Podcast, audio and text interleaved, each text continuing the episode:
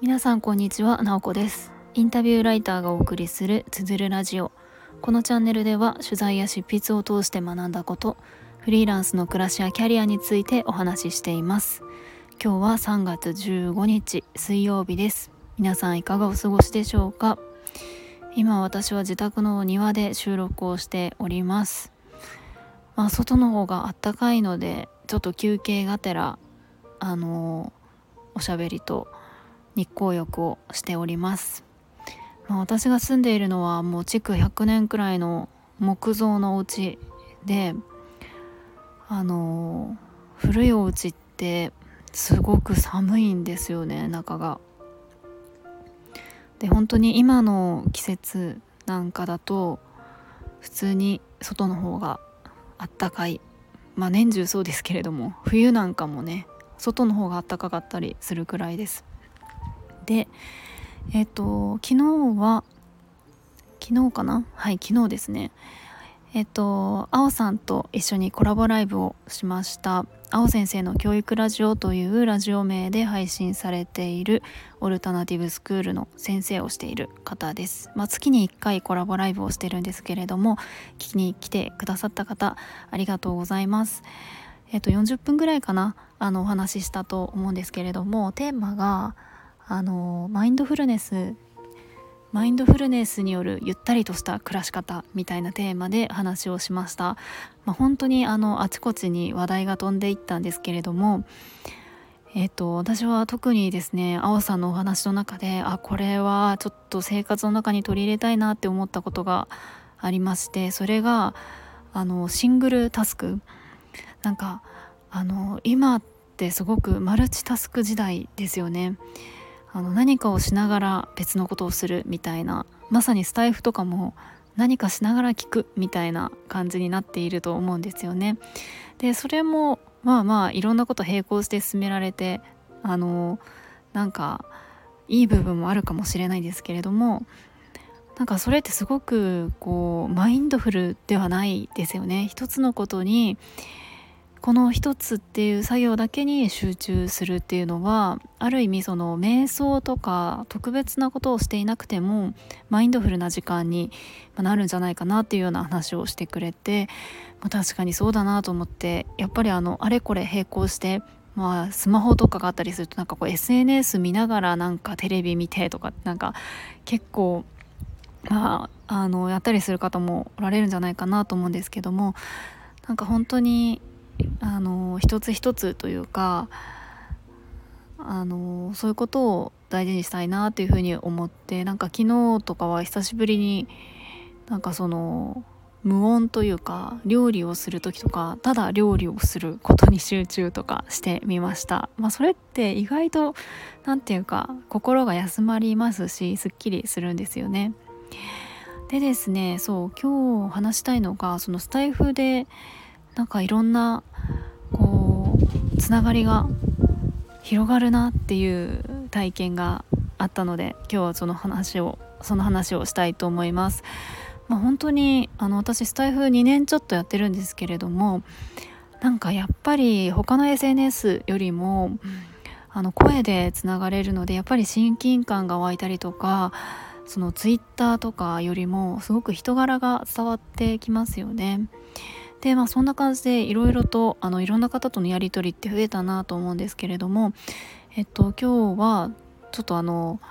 そうたまたま昨日コラボライブをしたあおさんからつながったみたいな感じで、えっとですねあおさんとはもともと私はスタイフからつながったわけではなくてもともと知り合いだったんですね。それであの配信を始めていたので聞き始めたっていう感じであの青さんの配信を聞いている中でコラボライブをある時していて、まあ、それがヨガインストラクターのともみさんという方とコラボライブをしていましたで私はともみさんのことはその時はあの知らなかったんですけれども、えっと、コラボをしているお話を聞いてともみさんのチャンネルもあのフォローさせてもらって聞いておりましたでですねあのもともと中高一貫校の教員をされていて今ヨガインストラクターという、まあ、そんなキャリアなんですよね。でやっぱりですね私も元教員なんですけれどももともと教員をしていて、まあ、今こう別の仕事をしてみたいな方への関心がめちゃめちゃ強いんですよね。うんまあ、自分自身もそうっていうのもあるけれどもやっぱり教員から次のキャリアってなかなかこう転職するのも難しかったりとかするけれども学校をよく知っているからこそ外から学校に対してアプローチできることもたくさんあるなっていうのを感じているので、まあ、そういったところでなんかともみさんの考え方とかあのやっていることとかすごく興味があり聞かせてもらっていいなっていう感じで思っていました。でそこからあのやり取りをさせてもらって Zoom でもお話ししたりなんかしてあのインタビュー記事を書かせてもらうことになったんですね。でそれがちょうど先日公開したので、まあ、せっかくなのでここの配信の中でも紹介させてもらいたいなと思っています。まあ、主にあのともみさんが何て言うかもともとどんな思いで教員になったのかとかそれからどうしてこうヨガをこうやって学ぶようになって今ヨガインストラクターとして、まあ、あの独立して仕事をしているのかっていうところ。であの特に単純にそのヨガ教室のインストラクターっていうだけではなくってその学校でヨガをこう教えているんですよね。学校でヨガってやったことありますか？皆さん。私はないですね。はい。あの体育、まあ、ヨガって言ったらやっぱりあの教科で言ったら体育に入るかなと思うんですけれども体育とかってやっぱり学校であの、まあ、走ったりとか陸上競技だったりとかあの球技とか、まあ、そういうのが多いですよね。で私はですねあの体育苦手だったんですね苦手というか、まあ、あの体を動かすのそんなに得意じゃないくってあの持久走とかはめちゃくちゃ好きだったんですけれども球技が全然ダメだったので本当に体育はあのあんまり好きじゃない時間みたいな感じでした。でもあのともみさんはですねヨガを学校で教えてるっていうことでなんか私がもしこう子供だったら学校に通っているような立場だったら学校の体育とかで